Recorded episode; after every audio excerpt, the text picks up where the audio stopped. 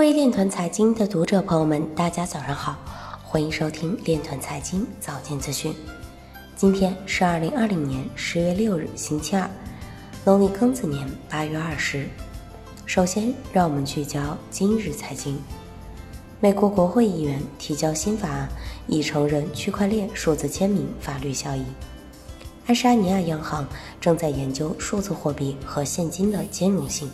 广州黄埔市民投资数字货币被骗二百三十二万元，公安发布紧急提醒。谷歌广告推广出现数字人民币相关加密骗局。近三周内，以太坊矿工赚取的交易费下降幅度超过百分之八十五。以太坊区块链上，Gas 中位数使用量达到两年以来最高水平。伪造 DeFi 项目涉嫌骗取用户至少二十万美元加密资产。加密交易量下降，或因为投资者希望在第三季度结束前套现。威神表示，单数据根需要高带宽 P2P 网络及更复杂的 P2P 基础设施。道兴表示，对中国加密货币市场充满期待的。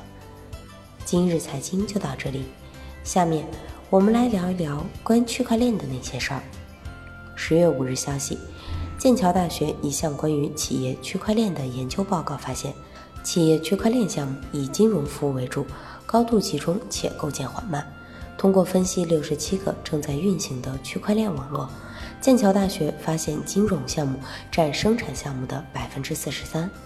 这些项目构建速度很慢，从概念验证到部署平均需要二十五个月的时间，而构建更大型的网络可能需要花费四年以上的时间。此外，研究还发现，企业区块链比公共领域的区块链更加中心化。这意味着，他们仅需一个或几个节点，就能够以新区块和现有链的内容达成共识，而无需成千上万的匿名节点和矿工来保护区块链。以上就是今天链团财经早间资讯的全部内容，感谢您的关注与支持，祝您生活愉快，我们明天再见。